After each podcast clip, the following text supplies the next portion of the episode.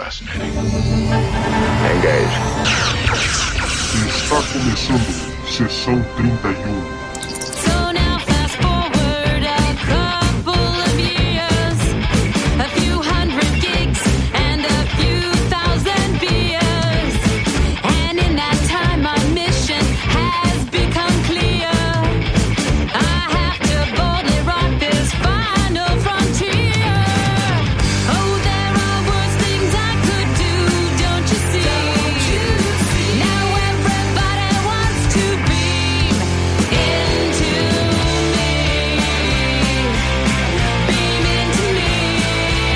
Olá pessoal, eu sou o Valdomiro e hoje nós vamos falar de Cold Front. Décimo primeiro episódio da primeira temporada de Star Trek Enterprise.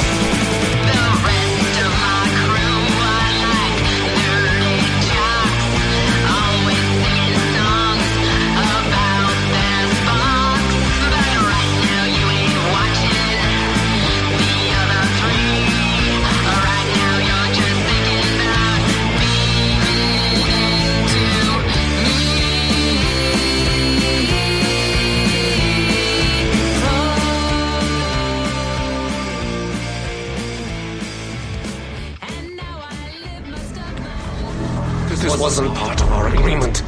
You failed in your last mission. The Klingon Empire is intact. You knew there would be consequences. Please, I won't disappoint you again. We will restore it, but only if you succeed in your next mission. But you're disabling me. You won't need enhanced vision where you're going. Proceed with the extraction.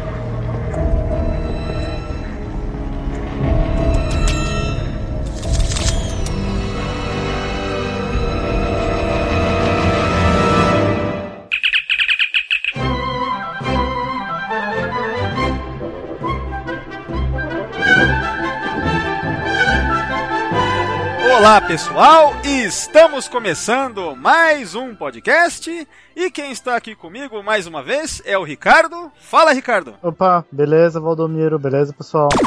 Quem está conosco aqui também, novamente, é a Roberta Amará. E aí, Roberta? Alô, alô!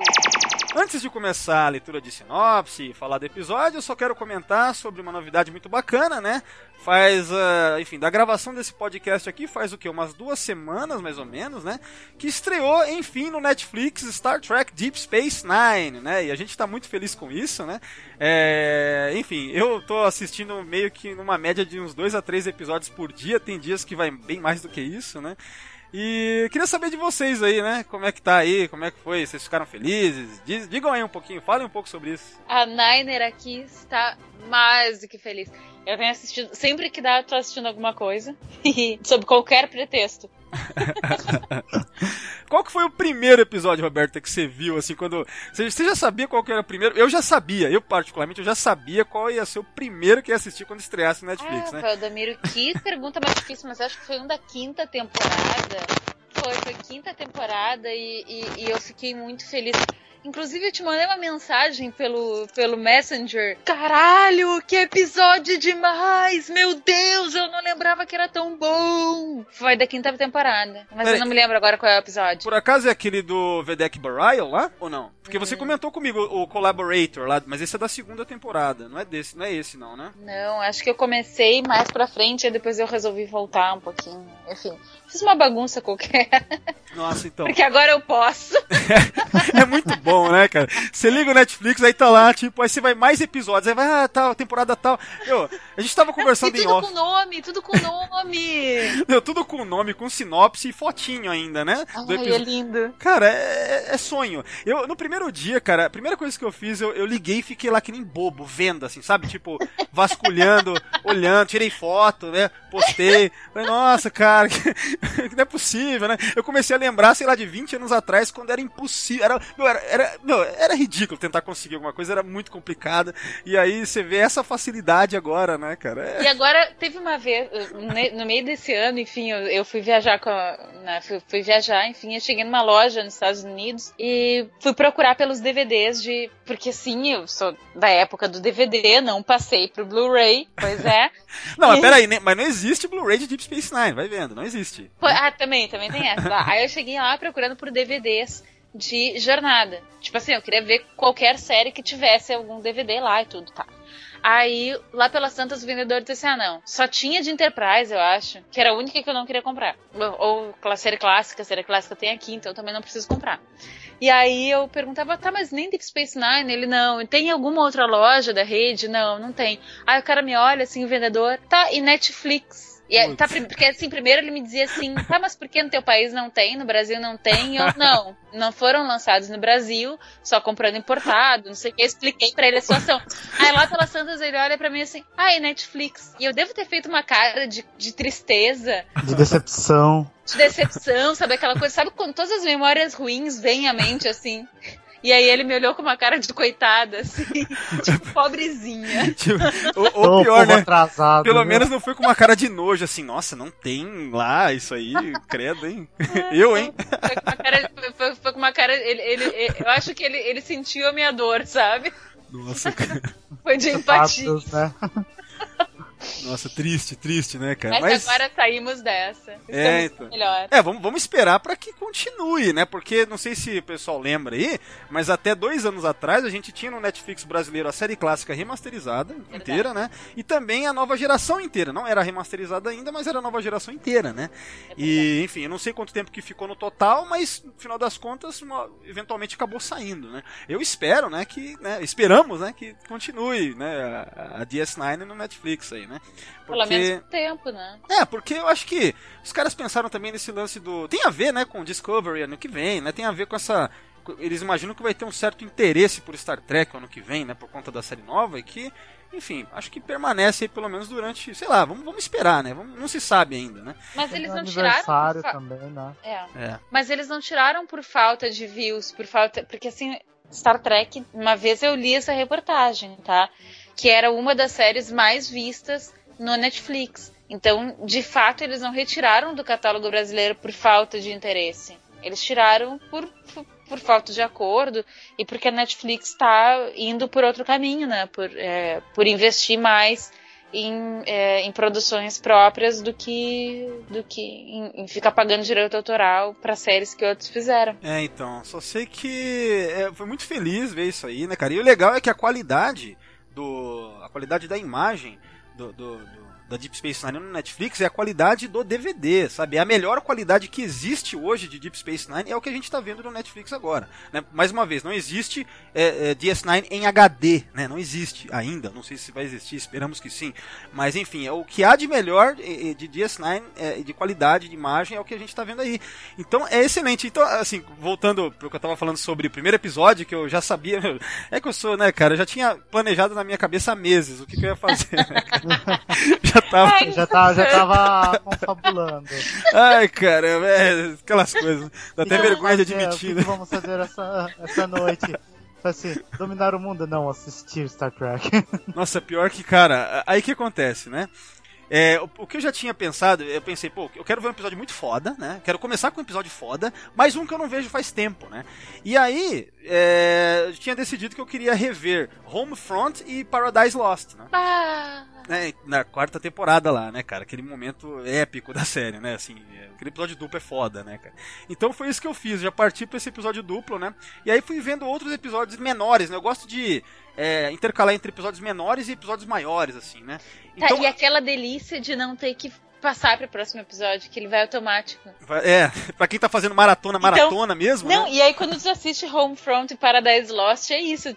Tipo assim, só continua parado na frente da televisão que ele vai. São, são, são 18 segundos, né? 18 segundos, acho, 19, não lembro agora. Al- al- alguns segundos entre um episódio e outro no Netflix é sempre assim, né? É. Então você só espera aquilo, né? Tá, vai no WhatsApp um pouco, ah, beleza, agora você volta, né? Pô, ótimo, cara. Então é isso. E claro, né? Em breve a gente vai ter o restante das séries Star Trek estreando no Netflix, né? Então é Mas ótimo. era né? pra ter estreado no dia 3, né? Aconteceu alguma coisa? Vocês estão sabendo o que, que falou? Então, cara, é curioso, né? Tinha- até esqueci de falar sobre isso. Na verdade, o planejamento era dia 3, a maior parte das séries, acho que com exceção de. Eh, não lembro se era Enterprise ou série clássica, não lembro o que, que era que não ia estrear dia 3 do que tinha sido anunciado dias antes na internet aí, não lembro, acho que o próprio Netflix Brasil que anunciou. Eh, e aí, o que aconteceu foi que antes do dia 3, aí estreia eh, só a DS9, sem nenhuma outra, ou nenhum outro dos spin-offs, nenhuma outra das séries de Star Trek, né? Eu não sei o que aconteceu, não faço ideia. Eu só sei que eu fiquei tão feliz que pra mim pouco importa. Eu até, eu até acho legal, porque eu acho que eu iria ficar muito, muito eufórico se fosse tudo de uma vez, assim, sabe? Eu até achei legal. Não, beleza. Um- Até porque eles colocaram a melhor de uma vez, assim. É, então. Vamos começar com a melhor. Eu também pensei isso. Falei, pô, é a que eu mais quero rever sempre, né? Porque é a que eu mais gosto, então, ótimo, beleza, tá ótimo. Fiquei muito feliz. Não- eu não tenho o que reclamar mesmo, assim.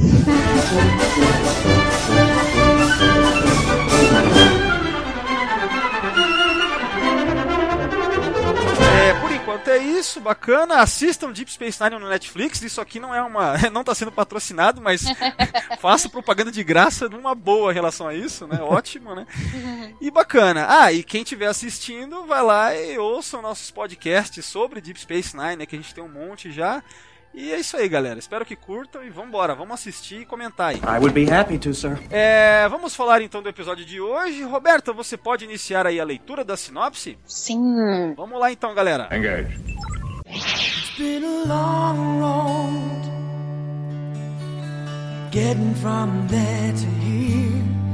It's been a long time, but my time is finally near. A Enterprise navega em um berçário estelar na esperança de fazer contato com algumas das naves alienígenas detectadas no local.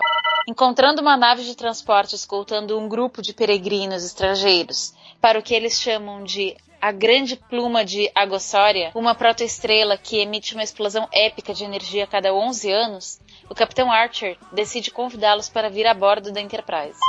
Quando a nave é atingida por uma tempestade de plasma, a Enterprise é misteriosamente salva de ser destruída. Alguém os ajudou, mas quem? De repente, o tripulante chamado Daniels diz a Archer que um Sullivan está na nave e que ele, Daniels, veio do futuro para capturá-lo. Archer ouve então mais uma vez sobre a tal Guerra Fria Temporal. Mesmo com o ceticismo de T'Pol a essas alegações, Archer ordena a ela e Tucker que ajudem Daniels a localizar Silik, o Sullivan que está escondido a bordo da nave. No entanto, mais tarde, Silik aparece nos aposentos de Archer, contando que foi ele que salvou a Enterprise de ser destruída pela tempestade de plasma. O Sullivan diz que está do lado de Archer e que é Daniels quem está mentindo sobre a sua verdadeira missão e sobre o seu papel na Guerra Fria Temporal.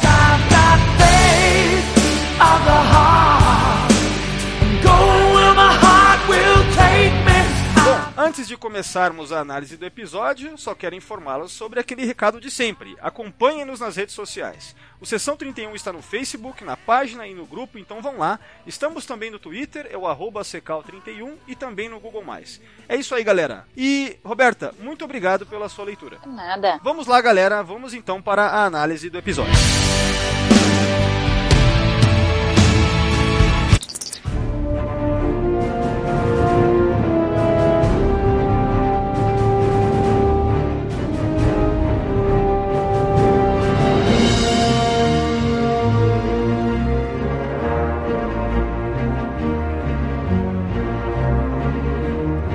pessoal, então, episódio Cold Front Enterprise, primeira temporada. Inicialmente, como sempre, vou perguntar pra vocês o que vocês acharam do episódio. É, se lembram qual foi a reação, sei lá, quando viram pela primeira vez, como é que foi ver novamente agora, né? Começando aí pelo Ricardo, vamos lá, cara, o que, que você acha de maneira geral de Cold Front? Vixe, Maria. Eita, vamos lá. Cara, achei. Cara, achei esse episódio chato, sinceramente. Mas qual é que foi a sua opinião? É, assim, chato em que sentido? Como é que Ah, é? cara, sabe quando a- história é meio arrastada? Eu fui assim, meu, nossa, não, não vai acontecer nada de legal, assim. Ah, Os pontos positivos que eu vi, assim, era o entusiasmo do, do Archer em conhecer uma nova, uma nova espécie, né? E o do Flox, que foi lá, aprendeu os rituais da religião dos caras, e, a, e os efeitos especiais que eles usaram para o observatório temporal do Daniels. Mas de resto, assim, achei a história um pouco, meio, ah, um pouco arrastada, né? É, e você, Roberto, o que, que você acha aí do, do Cold Front? Então, na primeira vez que eu assisti, eu não tava entendendo nada. e tipo assim, what the fuck, what the fuck, what the fuck. Caramba, nada. E aí eu não tive nem tempo de achar o negócio chato. Porque, de fato, eu tava tentando me, me inteirar da história. Mas assim, da segunda vez eu, eu achei bom. Essa foi a segunda vez, na verdade, que eu assisti, porque todo mundo já escutou mais de um podcast, sabe? De todo o meu amor por Enterprise. Nossa, é. Mas é Paixão, paixão. completa. E, enfim, então essa é a segunda vez que eu tô assistindo e aí, e aí assim, eu já comecei a, a- encaixar algumas pecinhas, sabe? Algumas fileirinhas, fileirinhas do Tetris começaram a desaparecer. Eu comecei a entender algumas coisas, mas, mas de fato, ainda, pra mim, essa Guerra Fria temporal continua sendo meio misteriosa. Meio misteriosa. Até pros roteiristas era também, né? Você, você sabe disso. né? Quem criou esse negócio, os dois lá, né? O- Também não tinha muita ideia do que tava O que, fazendo. que tava rolando? Meu, o pior, o pior é que eu, eu, eu nem lembro qual, qual que foi a minha impressão quando eu vi pela primeira vez, porque eu acho que essa daqui é a minha segunda vez que eu assisti. Eu nem lembro como que foi a minha primeira impressão. Então fica essa como a minha primeira impressão, né? É. Bom, então, eu, eu assim, né? O que, que, eu, que eu acho? A primeira vez que eu vi, eh, eu lembro que foi legal, né? A experiência, né? Porque eu gostei da sensação de mistério que o episódio tem, né? E de que você está sendo apresentado pra uma coisa nova, né? O Daniels, né? Esse personagem do Daniels, ele tá ali. meio- O Archer é como se fosse o personagem orelha da história, né? Ele tá ali. eh, aprendendo sobre as- o que está acontecendo, essas facções, né? Coisa que já tinha sido. de- esse episódio, ele que, que ele é? Uma continuação, vamos dizer, lá do Broken Bow, né? Do primeiro episódio, lá onde a gente tem aquela personagem da Saren lá que conta pro Archer sobre a Guerra Fria Temporal, né? E aí essa coisa, né? O que, que é isso? Não sei o quê. Você vê esse nome, Guerra Fria Temporal, nome legal, né? Nossa, deve ser muito louco isso, né? Aí, né, enfim, aí quando chega nesse episódio que é onde passa a discutir novamente sobre isso, então fica uma, eu, eu lembro de ter visto e ficado assim, nossa, isso, isso tá sendo desenvolvido, né? Só que, cara, é, quando a gente pega o que a série foi, né? Você assiste a série inteira e vê que na verdade esse arco todo ele é uma Cara, ele não foi bem desenvolvido, ele no final das contas não foi de fato interessante.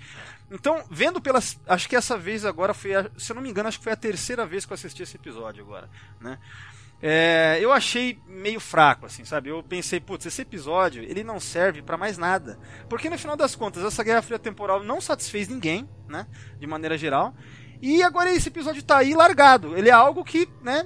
Servia pra, pra, pra construção de um arco que no final das contas foi mal construído, né? E que ninguém lembra com bons olhos. Eu imagino que a maioria das pessoas, pelo menos, deve ter gente por aí que gosta, sei lá, né? Mas eu assistindo eu pensei, cara, esse episódio ele já não serve pra mais nada, sabe? Fiquei com essa impressão. Apesar de que tem várias cenas legais, né? E que de fato, eu, diferente do Ricardo, não achei ele chato, assim. Eu achei que ele, é, como, como, é, como história, né? Ele, você assiste e você fica intrigado. O que, que vai acontecer agora? Eu fiquei assim, tipo, o que, que vai acontecer? Tal, meio que prende a atenção. Aquele final meio arquivo X, assim, também, né? Nossa, os caras trancaram lá a- a- os aposentos do Daniels, né? Tal, mas eu comecei também a enxergar vários furos. Eu pensei, porra, será que os caras não poderiam? Pra que, que os caras lacraram? Que, que não foram lá? Né? É prioridade, vamos investigar tudo sobre isso agora, vai deixar trancado lá. Né? Então eu comecei a ver muitos furos dessa vez que já começaram a me incomodar. É, eu comecei a pensar que esse episódio, hoje em dia, ele já, sabe, ele tem uma carga de inutilidade, assim, né? Apesar dele ser legal em alguns aspectos, né? Acho que o que eu mais gosto nele, é, ou, ou uma das coisas que eu mais gosto, né? É o lance da Tipol falar sobre a, a a- assim, o ceticismo dos vulcanos em relação à viagem no tempo, né? Que é a primeira vez que é falado sobre isso, é aqui mesmo, né? Então isso eu achei muito bacana, né? Porque, nossa, é tão bacana você ver os vulcanos, eles têm essa visão é, extremamente cética, mas assim, nessa época, né? Vamos dizer, no século 22 aí, que é uma coisa que contradiz, é, não é que contradiz, vamos dizer que eles vão evoluir, né? No século 23 para frente, eles já não são mais esses vulcanos dessa época aí, em vários aspectos, até nessa também, né? A visão científica deles aqui é mais dura, né? Mais rígida. Então acho, achei muito bacana isso daí, né? Então tem momentos de personagens legais, assim, né? Cenas do Tucker, coisas engraçadas, tem coisas legais, mas no geral, eu reparei que eu não gosto muito desse episódio. Esse episódio aqui eu- é é um daqueles que eu passo numa boa. Assistindo de novo eu percebi, ó, esse aqui, apesar dele ser legal, um certo lado, mas, sei lá, acabou ficando inútil pra série, né? É a impressão que eu tenho. Eu, eu vi ele com um pouquinho mais de atenção, principalmente pela presença do Daniel, de saber que é Guerra Fria Temporal, porque agora ele tá- o Star Trek Online entrou nessa parte é, de Guerra Fria Temporal, vamos dizer assim, né? Porque o, o ator que faz o Daniels, ele é, tá refazendo o papel dele dentro do jogo, né? E tem muitas referências, né? Aí, aí eu fiquei é, assistir com mais cuidado, com mais atenção, vendo mais por mais para tentar pegar alguma referência do episódio pro jogo, né? Do que propriamente porque é um episódio legal, né? Ah, sim. Eu achei legal essa discussão. A parte da Tipol, aquela cena da Tipol com o Tucker e o Archer falando sobre a existência ou não da viagem no tempo, eu achei ótimo, né? Porque a gente que viu Star Trek tudo até Enterprise sabe que, nossa, viagem no tempo e Star Trek é parte integral desse universo, né? E você vê uma vulcana discutindo isso aí. Isso aí já foi provado pela academia, sei lá, de ciências, não sei o que, de vulcano, que não existe e que não vai existir, né, cara? Mas Então- sabe o que eu acho? Eu achei ass- assim. Acho que no início do episódio faz sentido essa atitude. Essa atitude, tipo assim, ah, eu, eu vou eu, eu vou ao encontro do que o que a academia diz, porque foi isso que foi assim que eu aprendi, foi isso que eu sempre fui ensinada e tudo bem. Só que daí à medida que as provas vão montando, aí começa a virar aquela personagem chata e rabugenta que eu não gosto. Mas, Roberto, você acha mesmo que apareceu? Eu pensei sobre isso, né? Eu, eu consegui identificar nada nesse episódio que a Tipol, os personagens da Enterprise viram que significa de fato que se trata de viajantes temporais do futuro. Eu não vi nada assim. Eh, Tudo pode ser explicado por tecnologias que eles não conhecem, por exemplo, né? Pode. Tanto é que nesse episódio não tem, não tem viagem no tempo no episódio. Não tem no episódio viagem no tempo. É tratado de questões, lógico, Guerra Fria temporal. Mas nada ali. Eu até achei muito ingênuo o Archer. Tem um momento lá que ele fala: Ah, mas uma das. Sabe, ele apontando que como se fosse uma das evidências, o Daniels apertou aquele device lá que, que, que aí ah, fica tudo iluminado ao redor dele. Ah, não, isso é uma prova. É, Pô, cara. Aí o Tucker Um até fala. holodeck, É, o Tucker né? até fala: Bom, eu, eu tive na nave ziriliana lá, naquele episódio Unexpected, né? Que ah, também vi algo parecido, que parecia que eu tava em outro lugar, ou seja, aquela. Logo o Tucker, né? O mais tosco de todos, conseguiu se ligar que aquilo não era uma prova. Porra, até, até o Tucker, né? O americano médio ali, né? Que votou. no- Que botou no Trump. Até ele se ligou. Então eu achei muito bobo o Archer achando que aquilo fosse uma evidência, cara, sabe? Então, é. eu- Tá, mas vamos lá, vamos, vamos combinar que todo, todo capitão ele tem direito a no mínimo um episódio de trouxice de acreditar em algum, entre aspas, viajante do tempo. Até o Picard. fez Picar lá naquele. Como é que chama? Aquele episódio do Rasmussen lá, que a gente discutiu. O- Isso. Nossa, esqueci agora. Como é que chama aquele episódio? Também não lembro o nome do episódio. É... A Matter of Time, né? Matter of Time. Então, Eu vou concordar contigo porque eu não sei nenhum outro nome. Ah, tá. mas Mas, o- assim, eu acho natural, assim, sabe? O capitão, que é quem vai dar as ordens, concordar pra levar aquela trama adiante, sabe? É, então. Tudo bem. Mas assim, eu acho que teve, sabe? Eu- eu- tipo, houve provas circunstanciais, não teve nenhuma prova cabal então. de é, que ele era viajante do tempo. E sim, várias coisas que aconteceram ali podiam se justificar. Só que eram tantas coincidências e que, que pode ter acontecido. Assim, ah, o cara ter alguma informação que, que pudesse tê-lo ajudado a, a fazer, a forjar aquela informação. Ou a mentir, a- e a se passar por viajante no tempo. Tudo bem, pode ter acontecido. Mas assim, foram muitas coisinhas, entendeu? Muitas pequenas coisas. E aí, tipo assim, ó, pra pessoa continuar lá, não quero ouvir, não é verdade, mimimi. Vocês são burros, eu que sou inteligente. Ah, é, começa a ficar chato, sabe? Eu, eu não tive essa impressão tanto, não. Eu achei que. Eu pensei, bom, para esses vulcanos dessa época, né? Que eles são arrogantes, né? De, ah, determinado, foi determinado que não pode existir, né? Então ela que é criada nessa sociedade, é, eu imagino que ela tenha que ter provas não circunstanciais e, e também não interessa que tenha que são coincidências, eu imagino assim. Eu acho que ela, o que ela quis dizer, o que eu entendi sobre a, a atitude dela é que ela queria que houvessem provas mesmo, provas cabais. Né? Então eu fiquei do lado de Paul, sabe? Nesse episódio eu fiquei do lado dela mesmo, assim, cara. Né? É, tendo em vista que são esse, é esse tipo de vulcano desse, desse momento histórico, assim, sabe? Mas eu entendo o seu lado. Eu vi outras pessoas, é, eu vi alguma, algumas discussões na internet aí, em fórum, que tem- tinha gente que dizia a mesma coisa, né? Então, galera, vamos então agora partir para uma análise mais detalhada do episódio.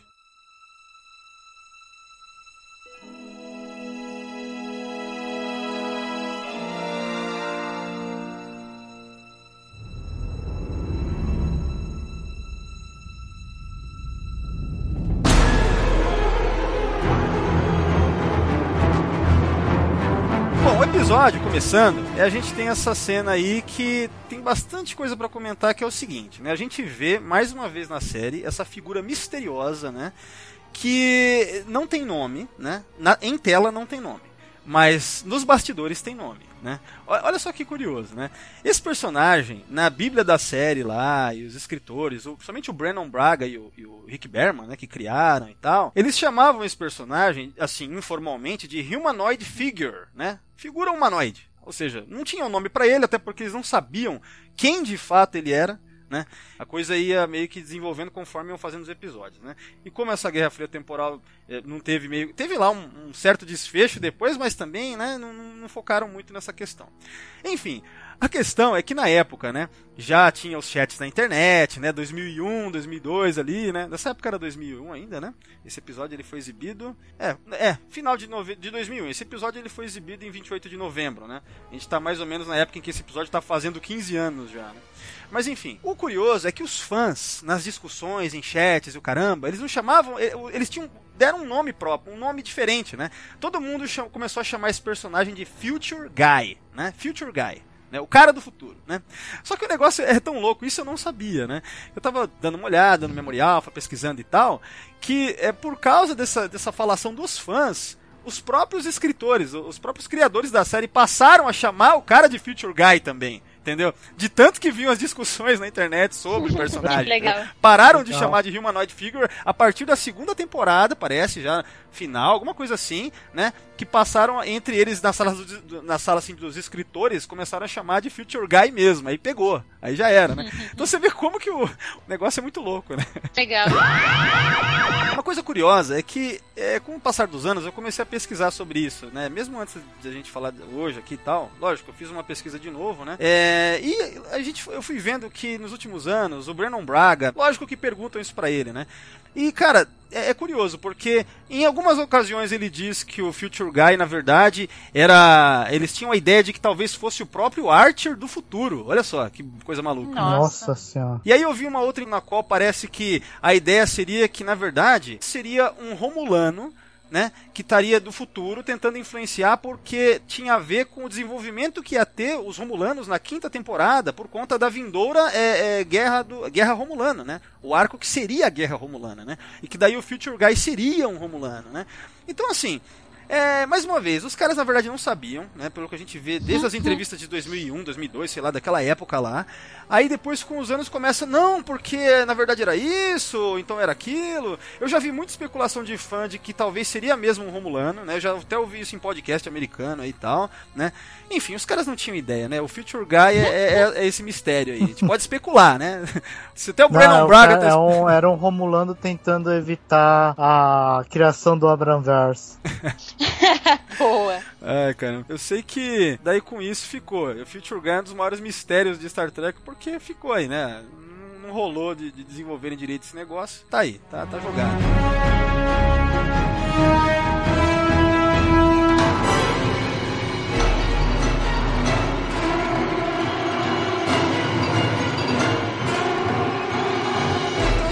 Gente vê nesse teaser que tem esse Sullivan que é o Silic, né? Que, aliás, nesse episódio que ele vai ter esse nome, né? É o mesmo que aparece no, no Broken Bow, é o mesmo ator que é o John Fleck, né? Que também já participou de outros episódios de Star Trek, já fez outras coisas, eu não me lembro agora o que. Se eu não me engano, ele faz. Ah, tô lembrando. Ele faz aquele Romulano do episódio Mind's Eye, que a gente fez já um podcast da nova geração. Né? Um daqueles que manipula lá o Jordi, né? Que coloca aquele lance no visor lá e tal. Hum. Ele faz Ah, aquele tá. Romulano que é o principal lá. Que... Então, esse ator ele é veterano de Star Trek, né, tal. Mas o papel mais relevante dele na franquia acabou sendo aí o Silic. Que ele fica até... O último episódio que ele faz como Silic é no Stormfront 2, lá da... da, da- do primeiro episódio da quarta temporada, né? O primeiro e segundo episódio ali da quarta temporada. Que é onde eles fecham de vez a questão do... vamos fechar essa Guerra Fria temporal e partir pro que as pessoas querem ver, né? Aí começa, de fato, a quarta temporada lá, né? E tal. O Mayweather no, no turbo elevador falando do, da noite do cinema, né? Que parece que é a primeira vez também que é citado Ah, a noite do cinema. É, a- a- essa Movie Night, né? Esse, que esse lance que eles fazem de cineminha tal, assistindo filme, é a primeira vez que é citado na série. A gente vê, vê mesmo, vê eles assistindo pela primeira vez, se eu não me engano, é no Dear Doctor, né? Que é mostrado eles lá, tal, que mostra o doutor, o, o doutor holográfico, nada, o doutor Flox, né? É, enfim, mostra a visão do Flox, né? Ele vendo a galera assistindo o filme e tal. Mas é a primeira vez que é dito é aqui mesmo, né? Ah, só uma coisa curiosa, esse episódio aqui, segundo é, a, a exibição dele, né? Ele se passa uma semana antes do Silent Enemy, que é o episódio que eu e a Roberta fizemos já um podcast faz uns dois anos atrás. Você lembra, Roberta? Lembro. Esse é o episódio 11 até o Silent Enemy é o episódio 12 da primeira temporada. Só que parece que pela, pela data do episódio, né? Ele na verdade se passa uma semana depois, né? Cronologicamente parece que tá errado. Isso aqui se passa depois do Silent Enemy, né? Ainda bem que não afeta em nada, né? As histórias não têm conexão alguma. Né? A gente então vê pela primeira vez o Daniels. Primeira vez que ele aparece na série. É, e também não, não temos nenhuma indicação do que ele pode ser. Uma coisa curiosa é que ele é um tripulante. A gente vê, inclusive, pela. Ele não tem esses pins aqui, né, para indicar que ele é um oficial. Ele não é um oficial da frota, né? ele é um tripulante, né? Vocês repararam aí, ó, que é diferente o que ele tem ali do ah, lado, né? sim. É, ele é civil, né? É, um civil que serve, né, na, na nave. Que é uma coisa comum em todo Star Trek, desde a série clássica, né? Aham. Isso é uma coisa bem comum, né? Tem que ter o Zé lá, né? Não, mas uma coisa, né, nessa cena, cara, achei uma coisa que nada a ver com importância pra série, né? Mas o, o- de cenário é esse saleiro e esse a pimenteira, a pimenteira aí que tem no, na mesa do Archer. Cara, eu nem reparei nisso. É... Também não. Cara, achei mó barato o negócio como ele funciona. Eu falei, caraca, acho que eu vou caçar esse próprio por aí. Colocar na mesa. Aqueles instrumentos do Dr. McCoy lá era, era tipo saleiro, né? Sim, É. mas eles compravam saleiro. Era isso mesmo, né, na, na série É, clássica. saleiro e pimenteiro. Ah, outra coisa que eu queria comentar é que eu assisti esse episódio é, na versão do Blu-ray, né? A versão em Full HD. Porque na época, o que acontece? A Enterprise é a primeira série de Star Trek em HD mesmo, né? Então quando lançaram em Blu-ray a versão HD, foi fácil, né? Não foi esse trabalho que tiveram com a série clássica hum, com a nova geração, que foi um trabalho hercúleo lá, né? Nesse caso aqui já é a primeira série filmada em widescreen mesmo e já em HD, né? Mas quando, gente- por exemplo, eu tenho o DVD, eu tenho o DVD da, da, da Enterprise da primeira temporada, cara, e a qualidade do Blu-ray disso daqui é absurdo, já não se compara, sabe? Já não quero mais ver o DVD, vai ficar aqui só como item de coleção mesmo. e pra ver os extras também, né?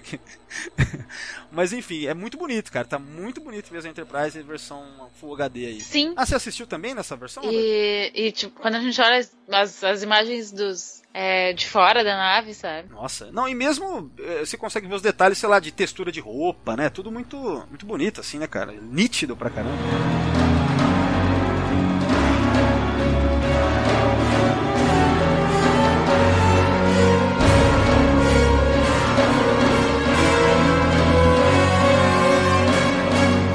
Bom, então o Archer, quer, eh, ele fala, estamos ansiosos para fazer contato com as novas espécies e tal, né? É, é bem esse começo de Enterprise, né? O Archer sempre otimista, achando que todo mundo tá afim de falar com ele. Aqui eu falei assim, puta, lá vem o chato. Ah, aqueles caras da, de novo aqueles caras da Terra lá. Os, caras, os carentes, né? Quer fazer amizade. né? Eu preciso de abraço. Ou, seja, os humanos nessa época são os velhinhos na fila, na fila do supermercado. Basicamente, isso aí.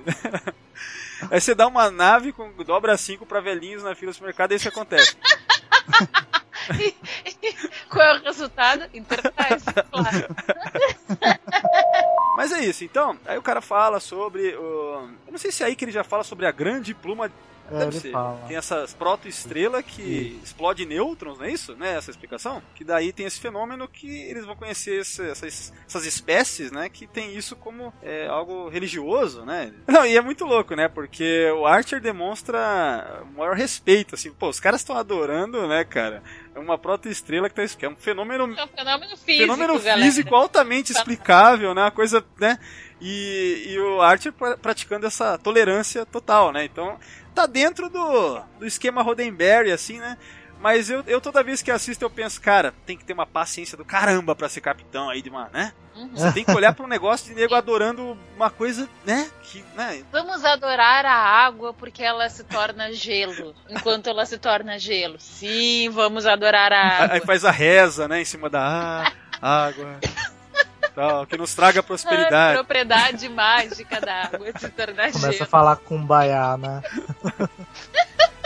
Cara, não, mas ó, é, é- é isso que deve ser difícil, cara, você ser da, da Frota Estelar, cara. Acho que mais difícil que qualquer outra coisa é essa tolerância com. Mais difícil do que lidar com Klingon e com Romulano. Cara, Klingon e Romulano deve ser um dia tipo de festa. Ah, que bom, cara. Porque o difícil mesmo, na minha opinião, deve ser você lidar com esse pessoal e, tipo, de boa, né? Tem que tratar com o maior respeito e tal. Tem uma hora que o cara até fala pro Archer assim: ah, mas se você vê, né? Quando você vê, de repente você pode mudar sua perspectiva, né? Aí o Archer faz só aquela cara de tipo: é, né? Não, sim, claro. É, mas por dentro, né? tipo, Cara de paisagem número 5. por dentro o cara tá assim: é, não. Só que, tipo, não. Mas, é, mas assim, eu gostei disso porque tá dentro do esquema, né, tradicional de Star Trek, né? Tipo, tá vendo? Nesse, é legal. Legal porque faz parte do, do que a gente sabe que, que né, é adequado para Star Trek. Né? Não, o legal é o presente que o Tucker ganhou, né? Porque deve, deve, realça a experiência. O negócio deve ser um LSD. É tipo índio, né, que fuma, né, o cachimbo da paz lá, que a gente tá ligado que, na verdade... Então, sei lá, né, cada um com a sua, né? Eu já- Seu é- psicotrópico aí, né? é, ele, o cara olhou pra cara do Tucker assim: esse cara curte do bagulho, vai, tó, esse é seu. E aí nessa cena é muito engraçada porque é, depois que o pessoal entra na nave, tem um que entra e aí ele faz uma cara muito, muito vilão, muito vilão, sabe? E aí vem aquela música de vilão. tipo assim, o vilão entrou. Eu acho muito bonitinho, sabe? Uma coisa meio naiva, assim, uma coisa É, eu acho que é meio que pra, de- pra deixar mastigadinho, não, esse aqui vai ser, é, é o cara esquisito da história, né, pra você acompanhar já... Preste atenção nele. É. Mas, ó, uma cena que eu gosto desse episódio bastante, que, que é a Roche com o Mayweather lá na ponte, quando o Reed dá o comando pra ele, eles ficam ali, ah, você não vai sentar na cadeira do capitão e tal, né? Então eu achei engraçadinho, achei legal. Eu achei essa cena esquisitíssima. Porque assim, ó, quando a host fala, "Pô, não vai sentar na cadeira, não sei o que, ele fica meio é, titubeante, vai lá e senta. E aí, quando o Malcolm volta, rola um climão na ponte. Porque, tipo assim, ele diz assim, ai, tu me dá licença pra eu sentar? Posso tomar meu posto de novo? Tipo, ele criou um climão, sabe? E na verdade, como, como, e como se o, se o Travis não pudesse sentar na cadeira, alguma coisa assim. Não, eu achei, eu, eu achei que é, foi uma, uma piadinha do cara. Mas sabe o que eu acho? Eu, eu acho que, na verdade, é, pra personalidade do ele tem um jeito meio cínico natural. Cínico assim, meio irônico, né? Aquela coisa dele. Ele é britânico, né? Vamos lá. É, ele, ele faz esse papel, assim, né? Então, é, eu achei normal da parte dele, assim, e pra mim ele tava brincando, né? Só que o que eu achei esquisito, e aí sim eu achei meio esquisito, é a reação do Mayweather. Porque o Mayweather era, era pra ele dar uma risada, falar, ah, sabe como é que é, né? Tipo, eu não resisti. E aí os dois iriam rir, sabe? Eu achei que o natural seria isso. Só que Mas é só porque. Mas, gente, é sério, o Reed ele não tava brincando. Olhem direitinho pra cara dele. Ele olhou com uma cara de brabo, quase. engraçado, eu tive essa outra impressão, assim. Ele olhou com uma cara muito séria, assim. Posso tomar o meu posto?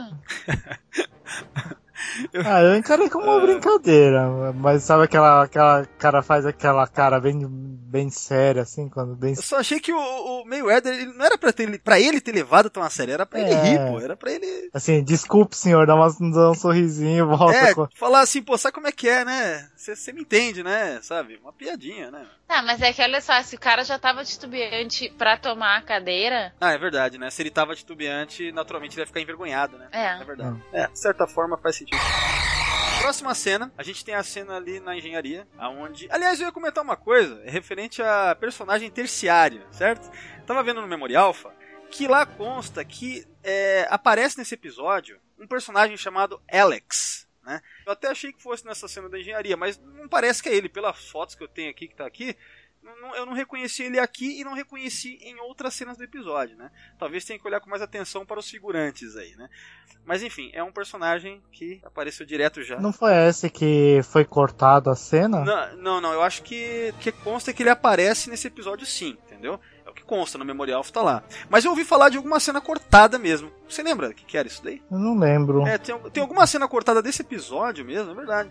Que, que envolvia. Não lembro agora, cara. Tinha que dar uma olhada na, no lance aqui das informações.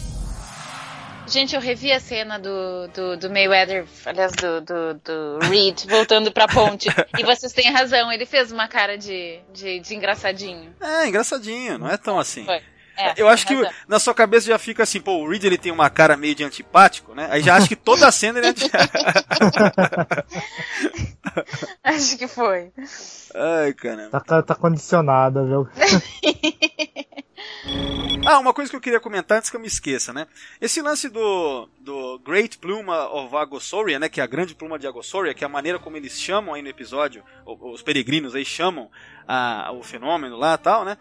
É, o Tucker, ele relembra isso, ele chega a citar essa experiência de, tar, de estar vendo a grande pluma tal no episódio Dawn, né? Que é um episódio da segunda temporada que eu gosto bastante, apesar de eu saber que ele é um episódio menor, né? Ele é um episódio sem muita pretensão, mas eu gosto dele. Que é aquele episódio em que o Tucker cai num planeta lá e fica o tempo Ah, todo. que ele fica com o cara tentando matá-lo e aí o cara fica. Eu sei que você detesta, né, Roberto? Ai, que é ridículo aquilo, Eu ridículo. gosto pra caramba desse episódio aí. Esse, esse, esse episódio que eu acho divertido pra caramba, ele tentando se entender com o cara, e daí ele tenta. Ele pensa que vai morrer, né? Então, aí naquela cena que ele tá achando que ele vai morrer, que eles estão. Eles colocam tipo um lance, não sei se é de subespacial de comunicação, pra tentar entrar em contato com alguém, com a Enterprise e tal.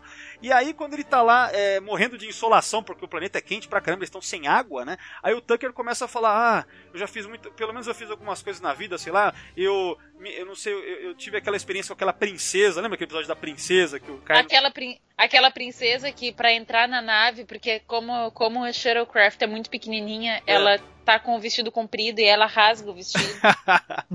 Certamente pretexto. o vestido vai, vai poupar Mó espaço. pretexto do nave. caramba, né? Pra criar ali um clima, tensão sexual, né? é, é aquele típico episódio é, A Megera Domada do Shakespeare, manja? Eles Uhum. ficam brigando e, obviamente, que eles estão sentindo uma atração e aí, ao final, né? Mas enfim, eu, eu gosto desse episódio também, né? Um episódio menor também, né? Tal. Aqueles episódios meio filler, mas que eu curto, esses aí eu curto. Esse Down, então, tem um momento lá quando ele tá relembrando, ah, fiz isso, fiz aquilo. Eu acho que ele deve até comentar, já fiquei grávido. Eu não lembro se ele fala também, né? Por causa do episódio lá do- dos Irilianos. Aí, nessa hora ele comenta, ah, eu vi The Great, eu vi a grande pluma de Agas- Agosauria, né? Então é citado lá no Dawn na segunda temporada. Isso eu não lembrava, vi no Memorial aqui esses dias pesquisando.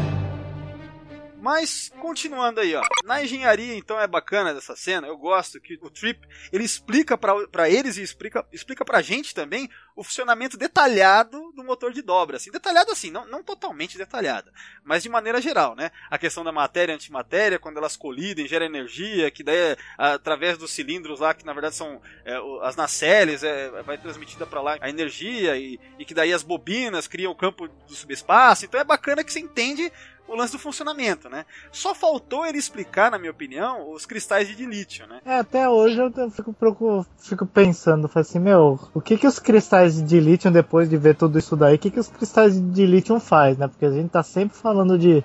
Na série clássica era tudo era de lítio, né? Então, é que na série clássica não era explicado dessa forma. É, né? não. Eles falavam dos cristais e ficava a impressão, de maneira geral, que os cristais que eram.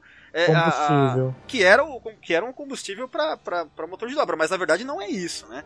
Eu não lembro agora se na série clássica eles falavam sobre, eu sei que na série clássica eles falavam de antimatéria, mas eu não lembro agora se na série clássica eles falavam é, essa colisão de matéria e antimatéria que criava o subproduto lá para daí sim Energia. a energia para as nacelles. Na verdade, o que a gente fica sabendo, pelo menos o que eu lembro assim de explicação pós nova geração, que eu não, como eu disse, na série clássica essa explicação detalhada eu sei que não tinha, mas eu não lembro também até que ponto que eles falavam sobre isso. A questão é, o que foi estabelecido e que é cânone e o caramba é explicado na- nas outras séries e tal, é que os cristais de dilítio, eles controlam ah, essa coisa da você tem, por exemplo, a matéria e a antimatéria se juntam em, em dose pequena para ter energia pra caramba, né? Então, os cristais de lítio regulam isso, entendeu? Eles regulam a mistura da matéria e antimatéria para gerar essa energia para daí ser levada para as bobinas, Uhum. para as bobinas nas nacelles, entendeu? Para daí sim é, eles poderem acionar a dobra e tudo mais, entendeu? Então, os cristais eles têm esse papel. Uhum. Mas é isso, cara. Então, assim, nesse episódio aqui é legal que eles falam mais sobre isso. Eles não falam tanto a fundo, porque eles não falam, né? O Trip não chega a falar de cristais de lítio sobre o funcionamento, né? Ele fala alguma coisa de cristais, mas não exatamente isso, né? Mas eu acho que é uma das cenas que mais explica sobre como funciona o motor de dobra, assim. Na série de Star Trek, eu acho que é uma das que mais. Eu não lembro outra agora que explicasse tão bem. Essa daqui até que foi bacana pra um leigo, né? Você saber mais ou menos como é que. Achei legal. É interessante, sim. Fascinating. Então, nessa cena o que importa, na verdade, é que a gente vai ver esse é, alien aí, né? Um desses caras, desses peregrinos aí, que eles vão lá, que ele vai lá e ele estica, já faz a conexão. Ele é um Sullivan, né? Porque essa habilidade já tinha sido mostrada no Broken Bowl, essa coisa de se esticarem e tal. né? E aí, neste momento, a gente percebe a facilidade que é boicotar uma nave. Porque da mesma forma que ele já sabia que, que ele tá- poderia estar salvando a nave, ele podia ter zoado qualquer coisa, porque, né? Olha como é fácil. Simplão, né? É, Mas você vê, né? Nessa história fica estabelecido então que o cara só queria mesmo pegar, pelo que dá pra perceber, aquele aparelho do Daniels, né? Sim, mas é isso que eu tô dizendo. Ele sabia e o inten- a intenção dele nesse momento era salvar. E, e como o Silic sabia que tinha o Daniels aí? Ah, aí, é que- aí, cara, é uma questão que eu, eu não acho que é furo, não. Eu penso assim, a gente tá falando de Guerra Fria temporal. Os caras, por alguma razão, eles sabem, eles têm os scanners pra localizar, né? Acho que é isso, né? É, o cara do futuro lá, o Future Guy, deve ter falado pra ele, ó, o Daniels tá na Enterprise, você tem que pegar essa, essa, esse aparelho dele. Pra isso, você tem que chamar a atenção do, do Daniels. Como que você vai fazer isso? Deixando claro que você está lá, porque daí ele vai querer alertar o Archer, né? Então acho que a maneira. Eu, eu vejo assim, deve, deve ser isso. Isso não é explicado na história, assim, de Uhum. fato. Mas eu vejo assim, né? Mas é, será que na, na história a Enterprise ia explodir? Porque pela descarga de plasma que é. Pelo jeito, se não fosse por essa interferência do Silic, de fato a Enterprise ia explodir, né? Ia ser o fim aí, né? Foi lá observar lá o, a grande pluma e ia explodir, já era, né? Porque se não fosse o Silic mexer lá, né? Então o Archer tem que agradecer a Guerra Fria Temporal. Ele tá vivo por causa disso, né? Se não fosse esses conflitos, né, cara? Mas se eles já tiveram em outras é, tempestades de plasma, por que, que uma tempestade de plasma ia fazer isso? Essa é uma boa pergunta, cara. É, de fato, tempestade de plasma não me parece em Star Trek, mesmo no século 22, uma coisa tão letal assim, entendeu? Pois é. Então, é, é um ponto aí a se, se pensar mesmo. né? Pô, os caras conseguem. Meu, nem na expansão Delphica lá foi tão perigoso quanto uma, uma porcaria de uma tempestade de plasma, né, cara? É meio esquisito mesmo, né? Mas é louco, né? Então o Daniels deveria estar muito preocupado, porque se ele não sabe que o Silic tá vindo, ele deveria. Ó, não vamos pra lá porque essa nave pode explodir. É meio esquisito mesmo, né? Essa parte aí realmente é meio, meio estranha, cara. É meio furado isso, né? Ele ia morrer aí? Qual é que é, né? Ah, então, baseado nisso, que eu tava lendo umas teorias de fã em, em fóruns aí, obscuros, né? De Star Trek, cara. Meu, tinha gente especulando que talvez o Silic e o Daniels estão na mesma facção, cara. Sabe? A mesma fa- Porque são várias facções, né? Da Guerra Fria Temporal, né? Uhum. que talvez eles estivessem na mesma. E talvez tenha a possibilidade de eles saberem que eles estão na mesma e de, de que eles talvez não saibam que estão na mesma. E que daí o cara do futuro, é, sabe, tá manipulando. Meu, é cada teoria louca que tem, cara. Nossa, se vocês forem pesquisar sobre isso, dá até dor de cabeça de ler isso aí, cara. Nossa, cara, é, é tanta coisa. Deixa pra lá, meu. Não, não vamos, não vamos entediar o, o ouvinte aí, né? The line must be drawn here. É engraçado que o, o Flox aí ele vai pra nave, né? É, ele fez amizade com a galera aí, tá, tá aprendendo a. É, o Flox ele é o cara mais sociável, assim. Ele é meio que o Nilix que deu, que deu certo, né? Vamos dizer assim. É. Sacanagem. Ah, melhor descrição. Acabou com o coitado, viu? Ah, então, o Trip vai chamar o Archer pra engenharia, né? Que aí que vai ser explicado sobre esse lance, ó, alguém mexeu aqui, isso nos salvou e tal, quem foi, né? Ah, logo em seguida é o é o Daniels chamando o capitão pra conversar. Ah, sim, verdade. Aí ele revela, é no corredor mesmo ali, né? Não, legal, o legal é que o cara fala assim, ah, preciso falar com você. Ah, então você fala com os oficiais da ponte, tipo, tem uma hierarquia aqui pra você seguir, né? Parece. É, e o Daniels, não, não, não, estou cagando para a hierarquia, vem eu quero aqui. que se for vocês aí desse no passado aí. Tá, então tá, me acompanha aqui. Não, não, tu me acompanhas, caralho. Motherfucker. How do you know what happened on the Helix? Did Silic tell you who he was working for? I'm the one asking questions, crewman.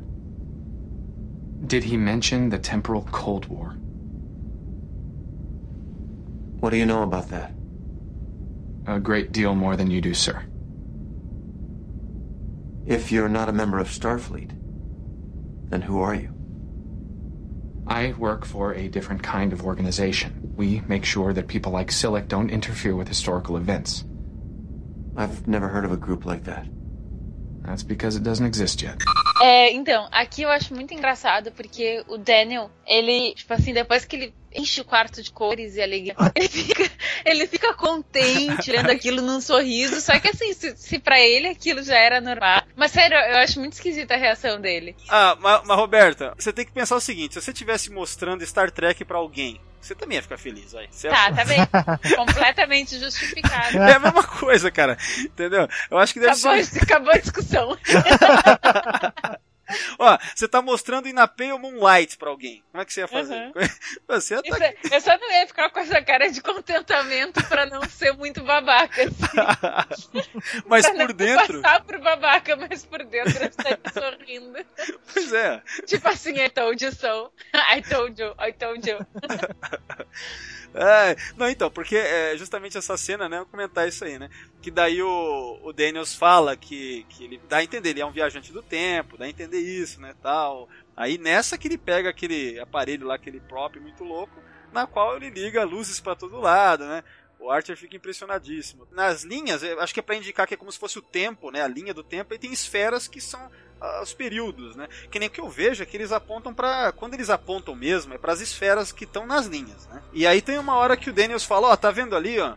Porque ele começa a explicar que houve um acordo temporal depois que a viagem no tempo foi inventada. E isso é uma coisa que dá pano para manga para discutir muita coisa.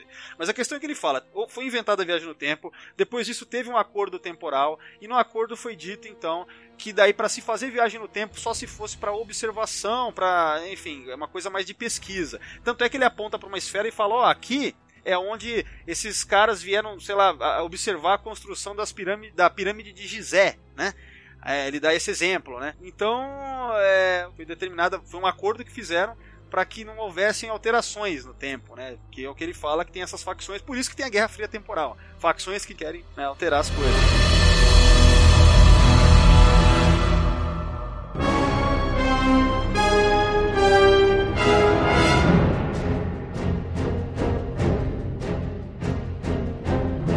Comentar que eu acho meio contraditório é que, putz, cara, em Star Trek, cara, viagem no tempo é uma coisa. Eu, eu tentei entender até que ponto que esse acordo temporal ele é importante, até que ponto que os caras vão lá e tentam impedir que alguém. Aí eu já me lembrei lá do lance da USS Relativity, lá do Capitão Braxton. Até que ponto. Cara, é- é- se for tentar entender isso, eu acho que não faz sentido, não se encaixa, cara, sabe? É, como, é que, como é que é essa coisa? Essa agência que o, o Daniels trabalha, ele é um agente temporal, mas da onde? Ele dá a entender que ele é da Federação. Ele dá a entender isso aí. Não da Frota Estelar. Ele diz que ele não é da Frota Estelar, mas dá a entender que ele é da Federação. Aí, ao mesmo tempo, tem esse acordo temporal. Ele é do século 31. No século 29, tem lá, como é que é? O Temporal Commission. Tem um termo lá que é aquela galera da USS Relativity que trabalha para a Frota Estelar naquele período. Cara, isso- essas coisas, será que elas se encaixam? Será que elas não se encaixam? Eu não sei até que ponto que um tá ligado ao outro ou se não tem conexão nenhuma, sabe? É, eu acho meio bizarro. Esse lance do acordo temporal é meio confuso, porque. E aí? E as incursões que a gente vê, sei lá, dos Borgs quando tentaram, né? é, invadir a Terra lá no primeiro contato, lá voltaram no tempo. Isso aí não seria um caso pra tentar impedir? Eu não, eu não entendo isso, sabe? Essas coisas me fogem, assim, sabe? O que eu vi, eu andei vendo fóruns, pessoal discutindo sobre isso também, pra tentar entender essa questão. Porque, se baseando nos episódios, cara, é meio confuso o negócio, né? Porque, assim, o que talvez seria uma explicação que eu vi um cara falando e fez até um certo sentido, é que é, não há interesse, ou melhor, os caras dessa agência do Daniels não voltam para tentar resolver interferências que a gente já viu em toda a história de Star Trek, talvez porque é só depois do acordo temporal que se alguém de lá tentar voltar para um tempo anterior e alterar alguma coisa para seu bel prazer lá, talvez só por causa disso que o agente como o Daniels vai para tentar resolver alguma coisa, para tentar impedir o caso, né? E isso seria uma explicação, de certa forma, né? Eu acho que seria uma explicação. Agora, ao mesmo tempo, a gente também tem a USS Relativity lá, né? Que tem um termo, cara, que eu, eu tenho que lembrar qual que é mesmo. É temporal. ah, como é que é, cara? Deixa eu ver se eu acho aqui, ó. Ah, é a Comissão de Integridade Temporal, Temporal Integrity Commission. Esse termo tá na placa da nave da USS Relativity, com até o pessoal da USS Relativity lá. Né? Será que isso está relacionado ou não com a agência lá do Daniels? Quer dizer, ou uma se transformou na outra, porque a, a do- da Relativity é do século 29, o Daniels é do 31, talvez tenha, sabe, é, chegado lá, sabe, meio que é o futuro, um é o futuro do outro, não sei. Mas a questão é que fico, eu fico meio, não encaixa muito bem, cara. Até porque, mesmo a, a Relativity, ela chega a interferir em coisas que Pô, por exemplo, naquele episódio engraçadíssimo lá, que é o. É o Relativity mesmo, né? Que é o nome, né? Relativity da Voyager, né? Em que é, a gente vê lá que, os, que porque os caras estão percebendo que a Voyager vai ser destruída, aí eles mandam a 7 de 9, né? Pra tentar. Ah, isso. Lembram? É, Ela chega para vários tempos da, da, da- Voyager para tentar impedir, tentar encontrar por que, que, tá, que vai ser destruída. Aí no final do episódio, eles chegam à conclusão que é porque o próprio Capitão Braxton ficou louco e ele que tenta destruir a Voyager. Porque ele tinha passado 30 anos na Terra, naquele episódio Future's End, onde ele fica maluco por causa disso. Há uma, um desenvolvimento dessa história. A questão é. É só porque o Capitão Braxton que provocou a destruição da Voyager que daí eles tentaram impedir, ou é somente porque a Voyager ia ser destruída e eles tentaram impedir? Quer dizer, se for somente porque a Voyager ia ser destruída, então por que, que eles também não tentaram impedir uma série de outras coisas que aconteceram no universo Star Trek? Entendeu? Então, cara, me- nossa, eu perdi tantas horas. Tá, não, mas só um pouquinho. Da Voyager, é. porque a Voyager teve um desdobramento muito foda na história da humanidade, digamos assim. Não, mas. Tipo assim, pensa no último episódio. Então, mas mesmo o Future's End, né? A Janeway voltou no tempo, a Janeway lá, né? Da, mas ela destruiu com, tipo assim, quatro sextos, cinco sextos do que eram os Borg. Isso, deve ter tido muitas repercussões, sa- saca? Na história da humanidade, digamos assim. Então, mas é que tá. É, pode ser que sim, a gente não sabe se é esse o motivo. A gente pro- não sabe, mas eu tô, eu tô chutando porque sim, porque faz sentido. É, É, eu tô, eu tô indo ao encontro da explicação que a gente tem aqui em Enterprise pro Daniels ficar enchendo o saco do Archer. Ah não, Archer, não vai pra essa missão porque senão, porque, porque tem muito, é muito arriscada e aí tu tem chance de morrer e tu tem que criar a, a Federação dos Planetas Unidos, sabe? Sim. Tipo assim, é, esse é um desdobramento. É, é, o, o Dr. Who ele falava que o tempo é um. Como é que é? O Ubli, Ubli, Ubli. É, o Ubli. Não sei, é muito bonitinho que ele dizia que o tempo não é linear, não sei o quê. E aí ele fala que tem uns, é, que tem uns nós que não podem ser mudados. Né? Que daí tem coisas na linha temporal que não podem ser mudadas, né? Tem umas que podem, outras que não podem. Porque elas têm vários É o ponto desdobramentos. fixo. Isto! Isso, faz muito tempo que eu não assisto Doctor Who. Mas então talvez essas coisas sejam pontos fixos, entendeu? Então, tipo assim, a criação dos, da, é, da federação, é, a destruição de. aniquilação de 80% dos Borg, e assim por diante. É complicado, né? É complicado porque, é, ainda mais se a gente colocar é, o Abrams Verse na roda, né? Aquele lance da, da destruição de Rômulus, né? Quer dizer, é uma coisa grandiosa e a gente não tem nenhuma repercussão disso, nem da, da agência do Daniels, muito menos lá do, do Capitão Braxton, lá da, da Relativity. Então é, é meio confuso tentar, a gente tem que ficar fazendo essa, esse exercício mental, né? Porque encaixar mesmo, não encaixa muito bem isso, né, cara? É meio, né? Fica meio jogado. Então, a, a conclusão que eu queria chegar é o seguinte: eles não deveriam ter mexido com isso, não deveriam ter criado Guerra Fria Temporal por causa disso também, cara. Cara, ó a contradição que isso tem. A não ser que eles tentassem juntar isso com a Relativity lá, né? Com a, com a Comissão de, de Integridade Temporal. Se tentassem integrar com isso, misturar com- Isso. aí ficaria do caralho e faria sentido, provavelmente, se tivesse bem Sim. feito, né? Mas sem citar isso, ficou, cara, eu acho meio fora, assim, sabe? Ah, tá, não, mas, mas esse aqui ainda tem mais, mais, mais uma coisa. Tipo assim, cara, esse bro aí que tu tá falando que é do mal, ele salvou a minha vida. Ele salvou a nave toda, aliás. E ele tá querendo me convencer que ele é do mal. Por que, por que, que eu vou acreditar em ti? Ah, porque eu fiz ovos. Nossa! Do jeito que você gosta. Essa cena é ridícula. é- Nossa, é verdade, cara. Eu, ainda bem que você, eu ia esquecer de comentar isso. Cara, que coisa. Né, Nesse episódio, Eu só o Archer. Pra dizer isso, eu só tenho. Não, e essa cena, ela é justamente antes, né? Se eu não me engano, é na sequência que o Archer vai conversar com a T'Pol e com o Tucker. Na qual ele fala: Ah, mas ele me mostrou umas luzinhas lá, por isso que eu acredito nele. Tipo, quer dizer que o cara faz os ovos pra ele lá, é pra confiar no cara, então é isso? Que, pô, que negócio, cara. Que pariu, viu?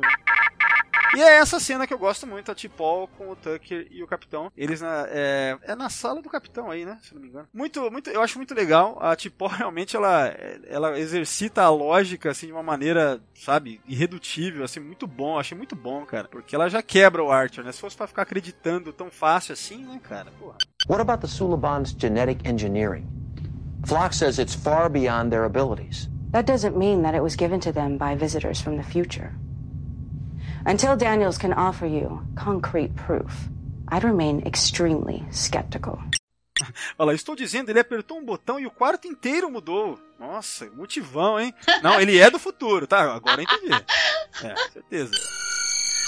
É legal que ah, tem essa cena da Tipol com o Tucker. E a Tipol fala, "Ah, mas por que, que o Daniels não voltou um dia antes e pra impedir que o Silic viesse a bordo, já que ele era... Pô, Novamente, reticências. eu gosto muito do Fox, sério. a paciência dele, né? Ele falou que foi lá, ficou horas meditando, sei lá. Sim, ele é muito aberto a novas experiências. Ele é muito legal. Agora, é bizarrinho, né? Aquela tecnologia dele que ele consegue ultrapassar paredes, né? Coloca na mão assim. Ai, achei tão legal. Não, é legal, é legal, mas eu pensei, pô, mas é, é que não é explicado, né? A gente tem que tentar entender. Mas, é, vamos supor, o cara poderia também. Será que ele regulou pra que ele não caísse, né? Porque ele poderia cair, né? No deck abaixo, assim, sei lá, ia caindo, assim, né? Porque ele permanece sólido ao pisar no chão. É né? verdade. Mas, enfim, vamos imaginar que existe uma. Ele regula pra que isso não aconteça, né? Sei lá. Imagina você sair por aí com o negócio na mão e pa- ultrapassando paredes, assim, ó. Deve ser muito louco mesmo, né? Aí tu tá passando lá pelo banco e a porta para. E aí tu diz, fuck you. Ou numa fila, né? De alguma coisa. Você só falou, pessoal, vai passando por todo mundo, assim. Ai, que ruim que bosta. Não, isso não, isso é feio. Mano, nessa hora aí, se, se eu fosse o, o chato lá, eu tinha falar pra tipo, e aí, e aí? Qual que é a desculpa agora, hein? Só pra ser chato, né? Assim, e aí, Tá, mas aí ela ia dizer, só uma, isso pode ser simplesmente uma, uma tecnologia de, de outro planeta. É, então. Imagina, Star Trek. Ela tinha que virar pra ele e falar, meu amigo, isso aqui é Star Trek. Por favor, né? Não tá sabendo, não tá ligado, mongolão? Não, fala, fala, fala assim, fala assim, é, mas vocês vulcanos ainda não fizeram, né? Ah, toma! É, o Archer dando de comer pro, pro Portos. Meu, eu tava dando uma pesquisada. Vocês sabiam que tinham. Na verdade, o Portos foram três cachorros. Três. Capaz! Cachorro- cachorros atores aí que fizeram Portos, né? Esse aqui, ele. Eu esqueci, eu tinha visto o nome do cachorro de verdade, né? Esse cachorro aqui, ele participou de 13 episódios, incluindo esse aqui, né? Aí tem os outros que participam do- dos outros episódios aí, né? Porque Beagle é um cachorro que é meio que tudo é igual, né? Beagle é, é difícil diferenciar, né, cara? É um padrãozinho, né? Um Já nasce no padrãozinho. assim. É, mas deve mudar, talvez, sei lá, a mancha. Só. É, mas mínimo, né? Todo Beagle é meio, né? Ou seja, só tracker pra saber a diferença. É. Saber que tem a diferença. Certeza que deve ter algum fórum no qual identificaram, ó, esse aqui é o tal, esse aqui é o tal. Nessa cena aí é onde o Silic aparece pra colocar dúvida na cabeça do Archer, né? Ele precisava do Silic. É. Não precisava, porque o Archer tá acreditando fácil em tudo que o Daniels fala, ele tá acreditando fácil. Tá, e aí nessa cena é engraçada porque, tipo assim, lá pelas Santas toca o, inter, o interfone lá do Archer. É o e- intercom, chama intercom aquilo ali. É, o intercom do Archer. E aí tem lá Tipol falando do outro, do outro lado. E aí eles assim, tá, beleza, Tipol, já vou aí. E aí Tipol fala no nome do Daniel. O Daniel tá louco pra começar. Completamente sem sentido aquilo. Tipo assim, totalmente sem necessidade ela ter dito aquilo. É um negócio que nem. Eu não sei, não consigo imaginar alguém falando. Mas o que? Não entendi, Roberto. Tipo assim, ó, ele já tava. eu- eu- o Silic tava lá no quarto dele querendo saber quem era o tripulante do Archer que tava atrás dele. Ah, certo? sim, é. E aí a, tocou o, interfo, o intercom dele. Aí ele vai lá, atende o intercom. E aí o Silic faz, faz pra ele atender e fingir que tá tudo normal. E aí ele atende e finge que tá tudo normal. Aí a Tipol tá lá do outro lado falando: Ah, tá, e aí, tá tudo de boa? Tá tudo pronto aqui, não sei o quê. E aí o Archer fala: Tá, beleza, tô indo. Não, mas o Archer. aí, ele não falou Archer out. Não falou. Mas aí ela segue a conversa, diz assim: Ah, o Daniel tá louco pra começar, não sei o que, tá looking forward pra começar as- a preparação e não sei o que. Não, mas você entendeu que o Archer ele quis, tipo, evitar falar sobre esse assunto porque é, o, o Silic tá falando, ó, você não emite nada de táquions e eu identifiquei uma radiação de táquions aqui, ou seja, o Silic sabe que alguém do futuro, Tá atrás alguém tá atrás. Isso, e aí o Silic perguntou pra ele quem. E ele disse: Não sei do que tu estás falando, não vou te dizer. Tipo assim, não queria dizer. E aí a Tipol liga pelo interfone, pelo intercom. E aí ele começa entrega o jogo. E aí, só que daí, tipo assim, o que eu tô querendo dizer é que ela entregou o jogo de uma forma absolutamente sem sentido. Porque, tipo assim, ela falou assim: ah tá, estamos todos prontos aqui. E aí ele, beleza, tô indo. E aí ele não falou Archer out. Que ele devia ter desligado ali na hora. Então ele foi burro. Só que daí ela. Ele falou assim, beleza, tô indo. E aí ela continua o papo, de uma forma completamente sem sentido, sem nenhuma razão. Ela começa a dizer. Ah, isso aí eu entendi o que você quis dizer. Isso aí é só porque. Sim, porque eles queriam dizer, eles eles queriam mostrar como o Silic descobriu que era o Daniels, sabe? Só que daí foi de um jeito tosco. Porque, tipo assim, ele, o Archer já tinha terminado a conversa, ele já tinha dito, tá, tô indo, falou, até mais. Ah, tá, entendi. Você quer, dizer- você quer dizer que o Archer foi vaci Não, vacilou. eu tô dizendo que a Tipol vacilou. Tipo assim, tu não, tu não fica no intercom conversando, sabe? Não fica, tu não fica trocando ideia com. Ah, pô, ele tá tri fim de começar de uma vez. Ah, então tá, tô indo pra aí. E aí, o que, que vocês já fizeram? Não, sabe? Intercom é basicamente, estamos prontos, tô indo. Ou. É, sei lá, sabe, é conversa rápida, não é? Ah, e aí? Tá tri bonita a vista aqui. Não é isso, sabe? Mas será que na verdade não é porque o cara tá assim, já falou com o capitão? Vai lá, fala de novo. Já falou com o capitão? De repente o Dennis Tá, tá mas, enchendo o saco. mas o Daniels podia estar enchendo o saco, mas de toda forma, a T'Pol foi lá e falou: vai lá, já estamos todo, todos prontos aqui. E aí o Archer diz: ok, estou indo. Ah, tá. Pronto? É, eu acho que na verdade aí é mais para pro espectador, né? Aquela coisa de fazer sentido na história, né? Pra, pra todo mundo entender que era isso que o Siric tava esperando ter como confirmação pra daí começar a agir. Seria isso, né? Pra matar o. o, o- É, não, é pra pegar lá o equipamento lá, o a porra do. Daquela, Do daquele- device é, do lá. device lá do, do, do Daniels, né? Porque essa é a intenção dele nesse episódio, fica bem claro isso. Portanto, é que ele não mata o Archer, ele salva a Enterprise pra quê? Pra conseguir pegar esse aparelho, né? Então acho que. Mas é. É, eu entendi o que você quer dizer. A Tipol normalmente, sei lá, talvez fosse até mais objetivo e não ficaria falando mais tempo ali, né? No Intercom, né? Sim, falando coisa sem sentido, sabe? que Não, não, não, não tem porquê, entende? É, acabou, aca- Ela acabou entregando o jogo aí, vamos dizer. Né? Mas ó, o que eu queria comentar dessa cena é o seguinte: um Ah, detalhe. isso, isso resume que quando você ligar pra Roberto não é pra ficar falando futilidades no telefone. Fala o que você quer e depois desliga, né? Sim! Obje- Roberto obje- odeia telefone. objetivo, assim, né? Roberto odeia telefone. Putz, não, pra isso tem texto, né? Vamos falar por texto. Sim. Eu queria comentar dessa cena aí, esse lance que o Silic fala sobre os Tachyons, né? Eu não sei se vocês já repararam, provavelmente sim, né? Em Star Trek, é, eu acho que dá pra dizer que pós-nova geração, essas séries é, pós-nova geração mesmo, é onde a gente vê os caras, quando falam de viagem no tempo e de alguma partícula, que na verdade dá pra entender que é um subproduto é, da viagem no tempo ou de distorção temporal, quando eles falam sobre isso, já falam de tachyons, né? Que é É. uma maneira de falar sobre detecção de distorção temporal, tal, alguma coisa relacionada à viagem no tempo, né? Vocês já, vocês já devem ter notado isso, né? Em muitos episódios. Sim. Já, Na né? verdade, eu já tinha notado que em TNG eles falavam em tachyons, eh, em rastro de tachyon, com um negócio que não tinha nada a ver com viagem no tempo, que me deixou triste. Ah, não, mas na verdade, Roberta, isso aí começa. Eu lembro bem na TNG eles falarem de Tachyon para falar de algum tipo de subproduto ou partícula que, que é detectada quando uma nave está usando o cloaking device, né? Hum. É, por exemplo, naquele episódio Redemption, acho que é a parte 2 até. Que daí os caras constroem uma rede de que se uma nave romulana passar, ela vai ser detectada mesmo se tiver com cloaking. Lembra?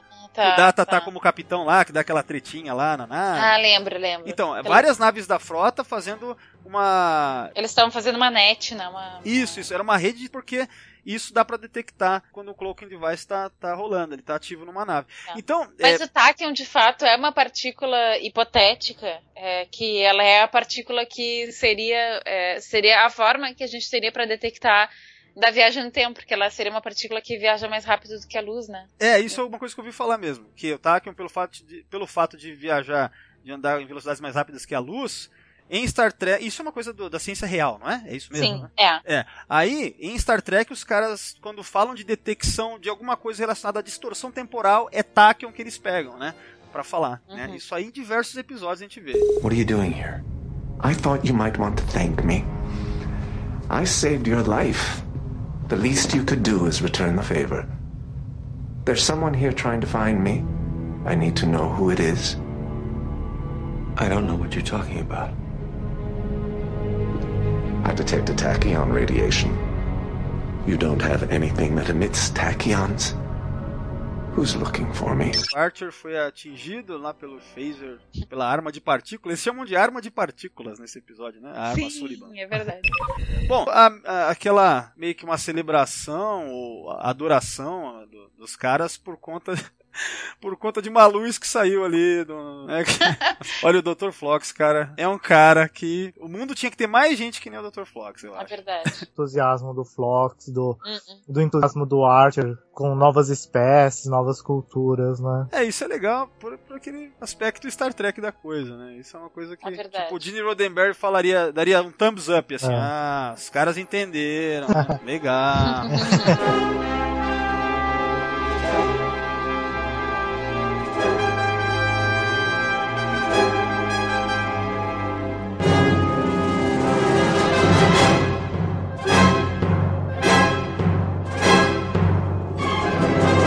Aí vai rolar a treta do. De... O Daniels vai acabar morrendo nesse episódio, né? Pelo menos é o que parece. Né?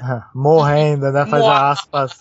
Bota aspas gigantes aí, né? Porque quando o Silic, é, enfim, atira nele, ele desaparece e tal. Parece que ele despedaça, uma coisa meio. Né? Mas não são pedaços que vão ficar, uma coisa que desaparece. Parece que ele tá em, em fase, sei lá o que, que é. E aí eu digo isso porque no, é no Shockwave, né? No, no season finale aí, o Daniels aparece novamente, né? Pro Archer lá e tal. Ah, então, aquele, aquela tecnologia que o Daniels usou lá pra mostrar aquelas luzes todas, parece que é chamada de é, Temporal Observatory, né? Que seria um observatório temporal. Né? Essa tecnologia sumiu. Quando o Archer vai lá no quarto e vai procurar, não está mais lá. Então dá para entender, né? melhor, a gente pode inferir que era isso então que o Silic estava atrás. É por isso que ele não destruiu a nave. E daí é a ordem do Future Guy para o Silic era pegar então essa parada aí. Bom, aí mostra o Silic entrando lá, né, cara? Abre um anteparo e entra dentro da, da- É nessa hora que o Archer vai usar o... aquela tecnologia lá de colocar na mão e ultrapassar a parede, né? A única coisa que eu achei bizarro é que é o seguinte, depois, quando ele chega lá do outro lado, ele encontra o Silic. Cara, é muito vacilo. O Archer, ele ao invés de atirar no Silic, atirar pra tontear, não, fica batendo, pô, já tá, e aí? Vai ficar dialogando com o cara pra dar, para ter a cena de tretinha do episódio? É isso que eu Isso daí, isso daí tem várias, vá- Nossa, eu já cansei de ver isso. Tipo assim, eu, eu tô enxergando alguma cena perigosa. Eu bato no meu PIN, eu bato no meu badge, no meu comunicador, e mesmo que eu não consiga falar segurança, o cara vai ouvir que tá dando treta aqui, correto? Não, eu vou tentar resolver sozinho. Eu tô vendo que tem cinco caras tentando me bater. Ah, não, você tá falando, mas você eu- tá falando já na série do século 24 lá também. né? Qualquer série, em qualquer tudo, tudo. Qualquer tipo assim, hora. em qualquer hora, na clássica, de vez em quando, tava lá o Kirk do lado do, do, do intercom. E aí, em vez de bater no intercom, não, eu vou dar o meu super chute incrível, maravilhoso. Ah, que cara. vai eu- dar certo. Não, se for aquele chute, eu prefiro que mostre ele dando aquele chute. Né? O Kirk Fu é uma arte que não deve morrer. Para, o Kirk ele podia ficar dando Kirk Fus. Ao lo- até a, segurança chegar aí. Só que não faz sentido ele Ah, não chamar a segurança. É, então, cara, isso que é foda. Por exemplo, esse episódio aqui enfraquece muito porque por duas vezes o Archer, ele, ele aponta a arma pro Silic, ele, duas vezes, né? Porque daí ele- nessa parte o Silic escapa, aí depois o Silic tá lá escapando, o Archer aparece de novo apontando o phaser. O que, que o Archer faz? Ele atira lá no, no device. Por que, que não atirou no Silic, cara? Sabe? É, é, aí, enfim, quase que o Archer morre nessa parte, porque daí o Silic vai lá e abre a- as portas lá, de, tipo, pra fora da nave, né? Tá, poderia ter sido sugado, né? Pro espaço. Isso daí ia ser darwinismo, isso ia ser Darwin em ação se ele tivesse morrido. Mas esse negócio dele ser sugado, isso aí eu achei ridículo, porque foi, foi tipo assim, ah, tá, abrir um buraco. Foi como se tivesse gravidade lá pra fora. Cara, e aí isso o aí, Archer Roberto. saiu, cara, Ó, isso é uma coisa que eu vejo em vários filmes de ficção científica e episódios de Star Trek em geral. Cara, a gente sabe que se isso acontecesse, não ia ter mão que ia conseguir segurar nada, não. Ia arrancar o braço. Meu, o cara ia ser sugado de uma forma assim absurda. É ou não é verdade? Sim, ou Não- então, não existe isso. ou então, na TNG a gente já viu várias vezes, por exemplo, Exato, eu lembrei da TNG. a portinha e aí o escudo, eu fico imaginando que seja isso, que seja o escudo da nave que protege a atmosfera. Porque o escudo, o escudo que você tá falando, quando eles ligam o escudo, ele já funciona como uma porta mesmo. Tanto é que no primeiro contato aparece isso, quando. Lembra? Aliás, não só isso, na TNG, Roberta, quando tá entrando uma nave auxiliar, lembra? No hangar. A nave entra, o escudo, tá- o escudo está lá funcionando. A, nave vai entrando e vai mostrando ela ultrapassando o escudo até pousar. E tá tudo. Tipo, você tá vendo o, o espaço ó, lá fora. Quando acontece aquelas cenas de que eles abrem, sabe? E que eles ficam também segurando em algum lugar.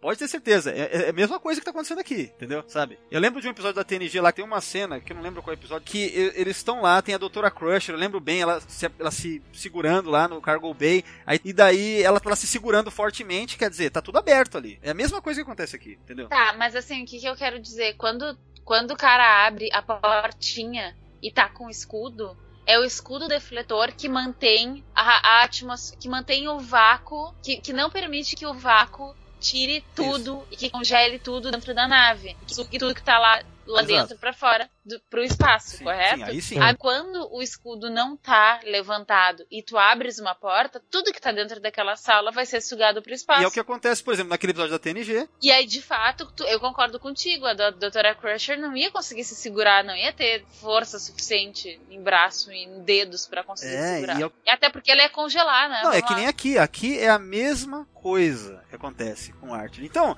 pra mim, esse final do episódio, ele, ele falha é, em muitos níveis. Porque, em primeiro lugar, o Archer, resumir, é assim, voltando ao que eu tava falando antes. Então, o Archer, ele tinha como atirar no cara a primeira vez, não atirou, se ferrou, ele escapa. Aí, numa segunda vez, o Archer ainda consegue encurralar de novo o Silic.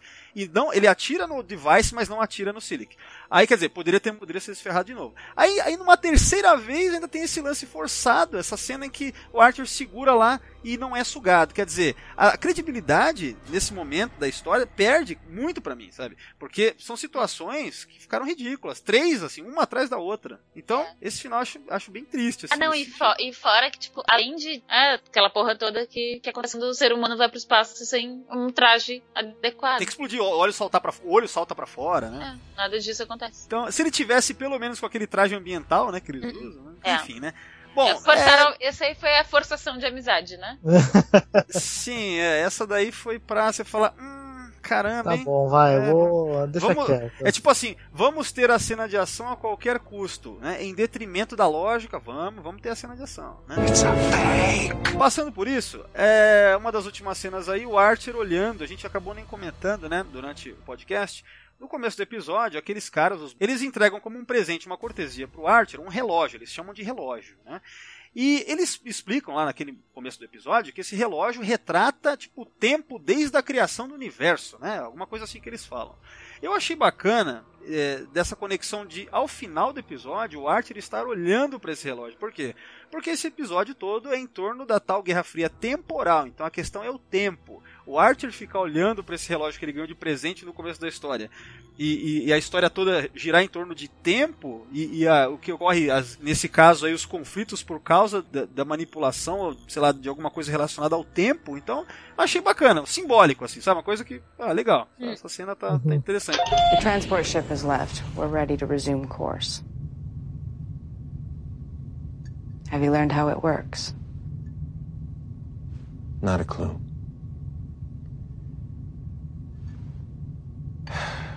Starfleet's in store for one hell of a report.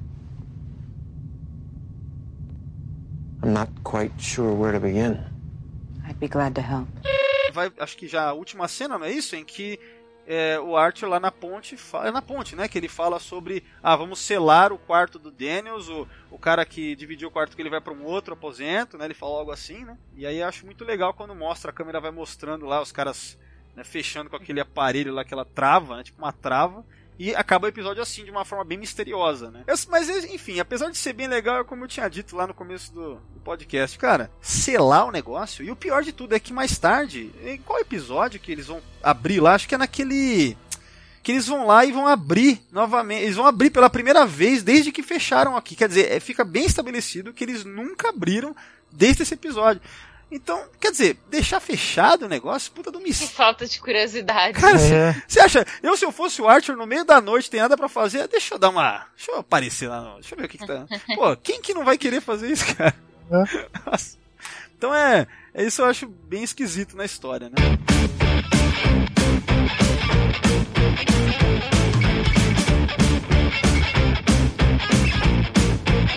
I'd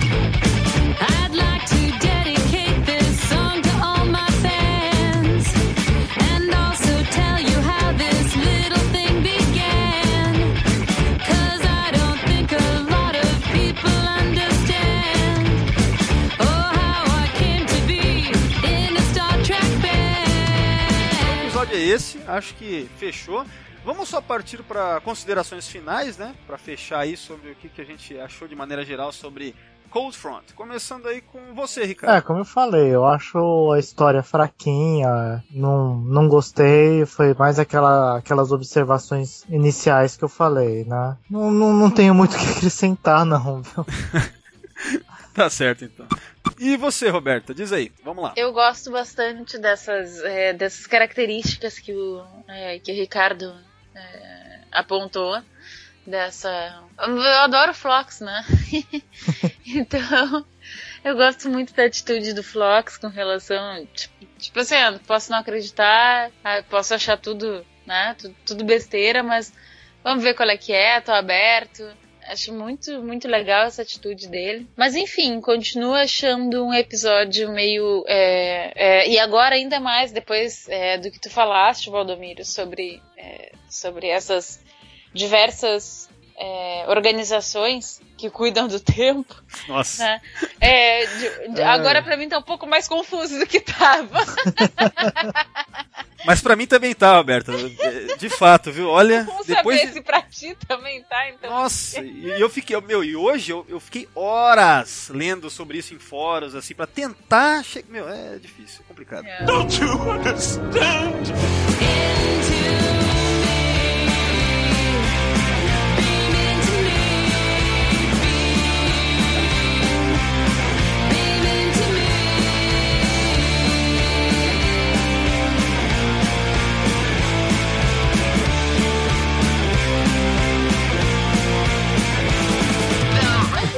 Fora isso, tá. É um episódio que vem.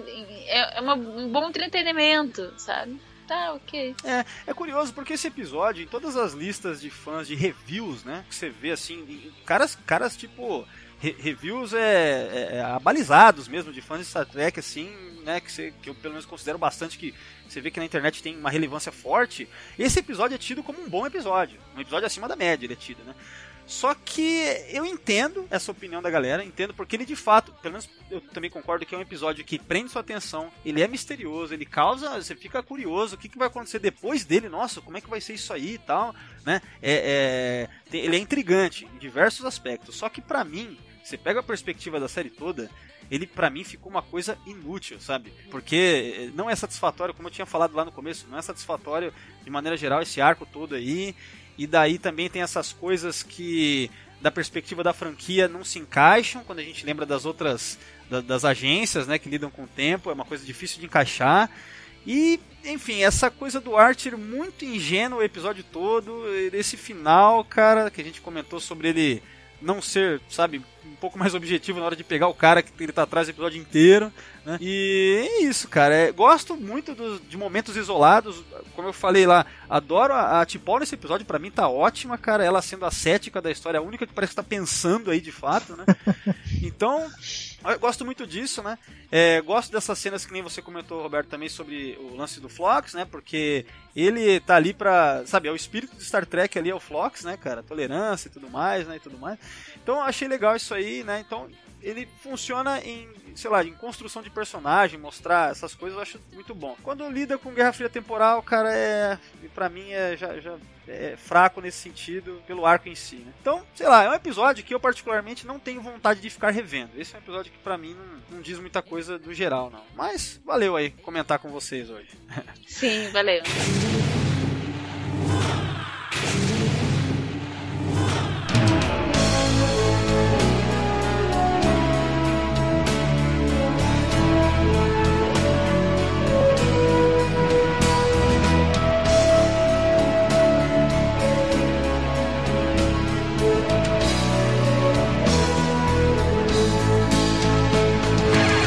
Bacana, galera. Estamos aí fechando o podcast de hoje. Sendo assim, vou revelar qual é o próximo episódio a ser coberto aqui no Sessão 31.